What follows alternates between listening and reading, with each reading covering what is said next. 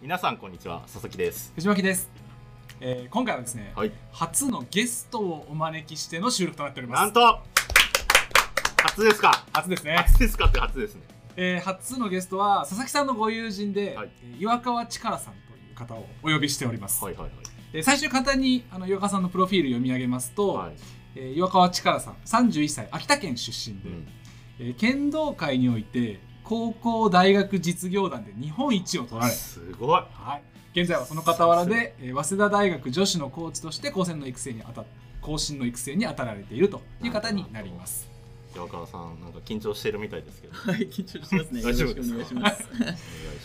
ということで、まあ、本日はあのテーマ設定をしてどうこうというよりも、えーそんな一流剣士の岩川さんを掘り下げていきたいなと思っているわけなんですが、まあでも実際はいすごくないですかそうですカねテゴリー別日本一ですよ僕若干わからないのが、はいあのこうオリンピックあったりするじゃない水泳とか柔道とか。うんうんで剣道で日本一ってその競技人口がピンとこないのでこうどれくらいすごいかって素人的に分かりづらいところも若干あると思うんですけどああどんな感じなんですかその日本スポーツ界において剣道ってけど柔道の10倍とか言いますよね、 10倍ぐらい。あそんないるんですかそうそうそうだから、えとってもすごいことですよそれまはあだからないいつの回か忘れましたけど、はい僕がね日本一取ったって話しましたけど、はいたった1回ですからほう3回取れる人がいるんですよ世の中にはなるほどなんでそんなねどうやったらそんな日本一取れるんですかっていうところもねそうですねちょっと聞いていきたいなって思いますけどはいでは、、はいいろいろと掘り下げてお聞きしていきたいんですけれども、はういんまずその、まあ、僕の中で、えっと、高校大学の日本一結構イメージつくんですけどインターハイとか、うんあの実業団っていうのがあまりですね縁がなくてですね、うんあーまあ、一つイメージとしてこんなかなと思うのがあのラグビーでこうなんかパナソニックとかもいろんなところで、まあ、稲垣選手とかでこう企業のグラウンドうんはいはでいすごいやっててみたいな、っうんていう感じなのかなって思うんですけど、んあの実業団っていうのってどういうふうな活動をされてるんですか、はい、えっ、と、まあ、剣道においてはですけど、はい、あのまあラグビーみたいにあの本当に会社の看板を背負って、まあすごい、えー、まあ儲かるっていうことにつながるわけじゃなくて剣道の場合は、はい剣道は本当にまあ高校大学の部活みたいな形で会社の仕事を中心としてはい仕事がない土曜日とかにはい剣道部員で集まって練習をしてはいで、えー、と同じ実業団のチームを組んだ大会あきー企業の、えー対抗の大会に向けて頑張るっていうな活動るをしてますほね。どそうすると実業団で日本一を取るってことはその社会人の中でめちゃめちゃ練習に厳しく励んで週5週6でとかっていうよりはもうその土日のところですごい密度の濃い練習をしてって感じになるもうそうです週1回があまあ、僕らの会社だったらベースになってますねー。なるほどちなみに具体的に企業どこら辺がこう実業団で強いその日本一の常連とかってあったりするんですえっ、とまあ昔から強いのは NTT、かはいあー結構大企業多いですよねそうですね NTT 三井住友海上、はいあと銀ま行とかもあるし、あ関西の方でもパナソニックとか、はい東レとかへえんか前警察がめちゃめちゃ強いって聞いたんですけ警どそ察こもはもう別別リーグなんですか実業団っていう大会はもう警察とは別であー企な業るほどの試合なんで、はいそうですねへー警察はもうし毎日のようにはい練習をやってますからそうなるほどププロですもんねだからそっちがプロの話だと思いますあの、はいまあ仕事してないって言ったら分かんないですけどほぼ剣道やってん剣道の特練員って言われる人たちはうんもう剣道の練習をすることが仕事へえみたいな位置づけになってると思いますねあなんか高校とか大学生の同級生で剣道あ警察に進まれた方とかもお二人はいらっしゃるんですかいますいまあすいますいますうん共通の知り合いとかはい同じチームで日本一取ったメンバーの一人がでへえ今やってますけど、はいようや るなって思いますよなるほは朝から朝練午前練午後練みたいな1日3回ぐらい練習やってるって聞いたりしますからいね、あじゃあそういうのが一般的に聞くそのプロ選手みたいなイメージの方でどちらかというと実業団はそれよりもこう部活に近い形でやられてるってそ感うじでなんすねうんやっぱ稽古はでも日本一取られたぐらいなんで実業団の中で相当厳しいんですか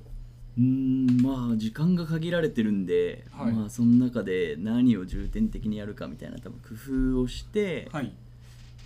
うん、結果に一番近づくような努力をしたっなているうことほですかどね。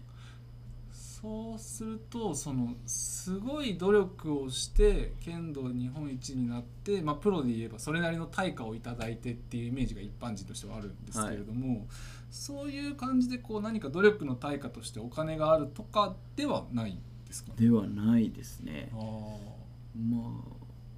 本当に何でしょうねまあ実業団で言うとーはい、もうすその先、まあ、高校大学だったら例えば次の進学に響くとかはいなんかそういうのありますけど実業団で優勝したから何かが有利になるってことはなくて、はいもう本当に自分たちのやってきた努力が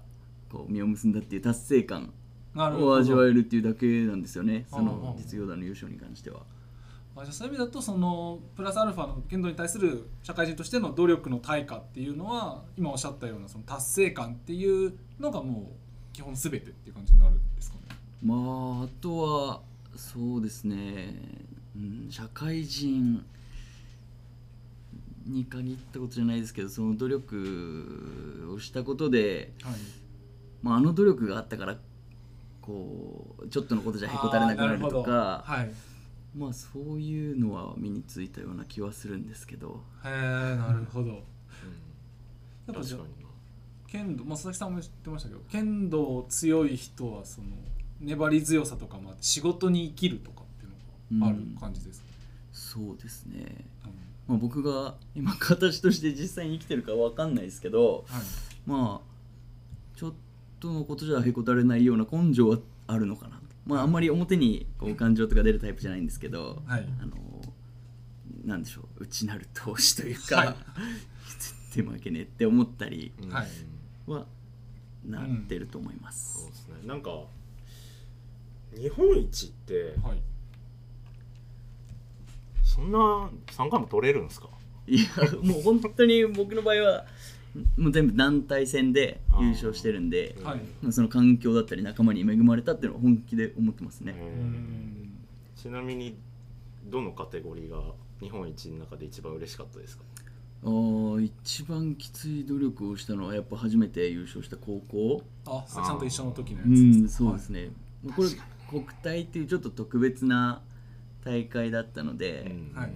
もう県が秋田県がはい、はいもう全面バックアップで10年も前から努力をしてきたみたいなはあそんそういうものだったんでねもう自分たち自身も日本一になるのは初めてだったし、うんすごい喜びえをそ感じのましたねインターハイとかは聞くんですけど10年前から県がバックアップってその国体普通の国体どどなんか違うんですか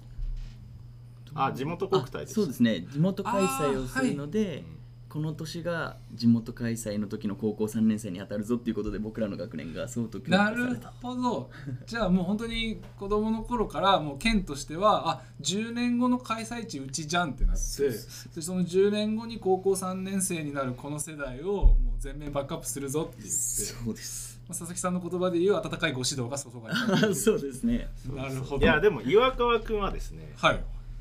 ないんですよそのはい何がお気に入りキャラだったのであこう監督のそうそうそうそうはい僕はなんていうんですかなんかこうやられキャラなんです よあのだって、はいあの岩川選手はですね、はいあの10年に1人の天才って言われてた男なのほでうはいはいはいその、まあ、僕はあのただの凡人やったんでそこの差がやっぱでかかったっすよねはあいのまず扱いに関してそうなんです ねでも大将、まあ、5人いる中の大将が佐々木さんだったあそうですねで聞く話によればその5人の中でもその首相キャプテンははい岩川さんだった、あそうであすそうねそうそうはいそれなんか一般的なイメージキャプテンと大将一緒な気がしたんですけど違ったんですねどどんな感じだったんですかうーん大将は僕が向いてたんじゃないですか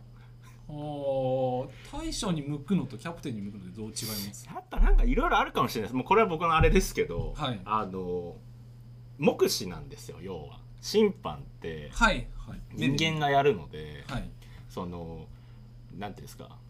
ちょっと変なとこ当たってても、はやいっぱ一本になったりするんですよ、はいその点が入るみたいなはいで、えっと見栄えって大事なのかなってはい、その形としてうん、であとは結構その全国的に見てきた時にはいそのがたいがいい人が結構大将やってたりするのではいなんかそういう意味合いもあったのかもしれないですね、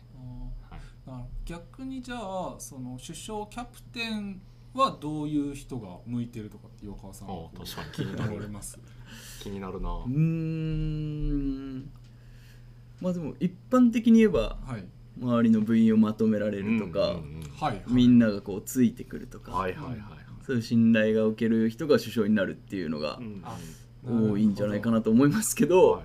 僕も全力でついてってましたよなるほどい、やいやじゃあ強さと求心力がまた違うってことですねそうなんですか ね強さでもないんでですすね、はいまあ、僕が一生懸命こう号令をかけたりみんなこう動こうっていう指示を出してるのに、はいこう一番あの一番遠くで反発をしてて みんな俺の方についてこいっていう裏側で言ってる人だったんですよあー裏番ってやつそれ本当に本当に始末に追えないやりづらかったとかあるんですかぶっちゃけいやいややりづらいですよ やっぱそうなんですやねりづらいよねそりゃそれ確信犯なんですかいやーまあどうなんでしょうねそうなんでしょうねはいちょっとあの頃の僕に聞きたいですけど、はい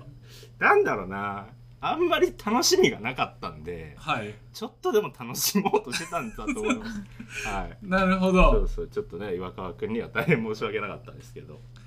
キャプテンをこう拝命というかまあその指名したのは監督になるんですかねまあそうかそんな感じだったかなあじゃあ監督は10年に1人の天才でお気に入りで岩川さんにそうそうキャプテンとしてまとめ上げてくれって言ってはいでそれを裏から牛耳ろうとした男がいるって いう多分ちょっと嫉妬してたんだと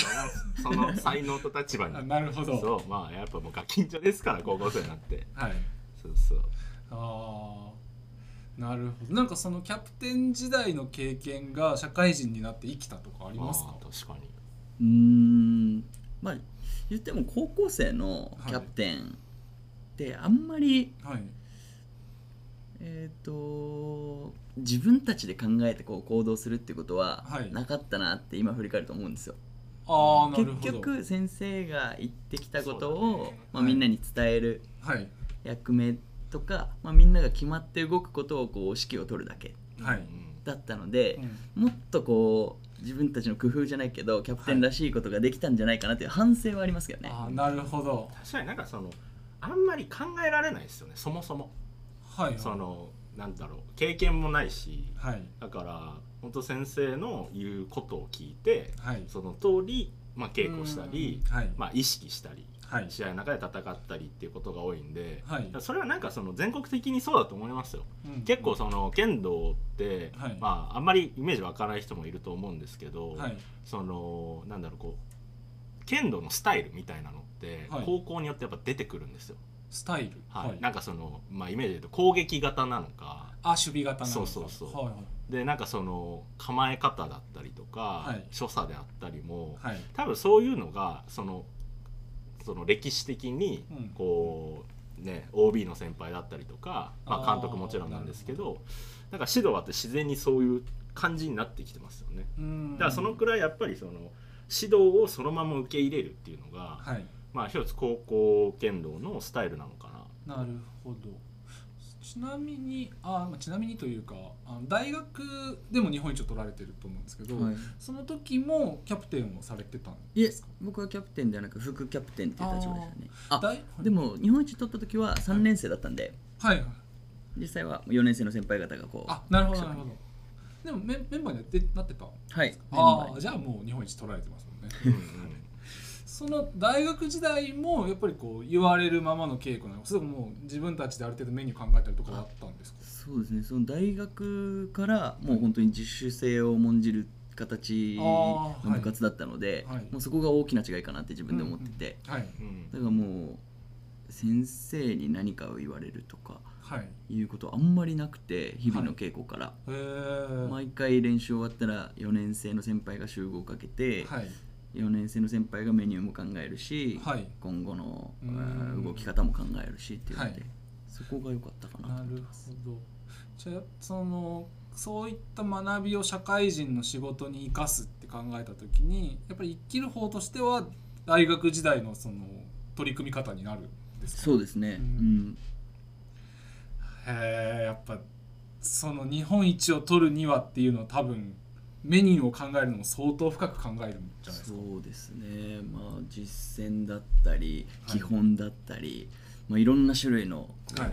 努力の仕方があるんではい今自分たちに何が必要なのかみたいなのをはい多分都度考えてたような気がしますね、なるほどでも大学兼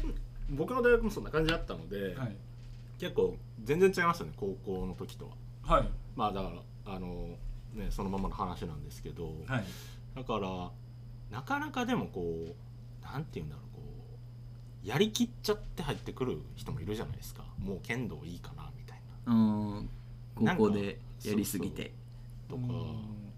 だからそういう人たちに対してなんかねこう自主性をもたらすとかって一つ難しいしなんか僕は難しかったなっても思いつつ、うんうんまあ、あとは正直ね僕自身も最初1年生で入った時ふわっとしてたのではいなんかそこって雰囲気をこう作れるそういうなんかこう大学としてのうんなんか考え方とかってあったんですか、なんでしょうねまあ自分の大学ですごいいいなと思ったのは、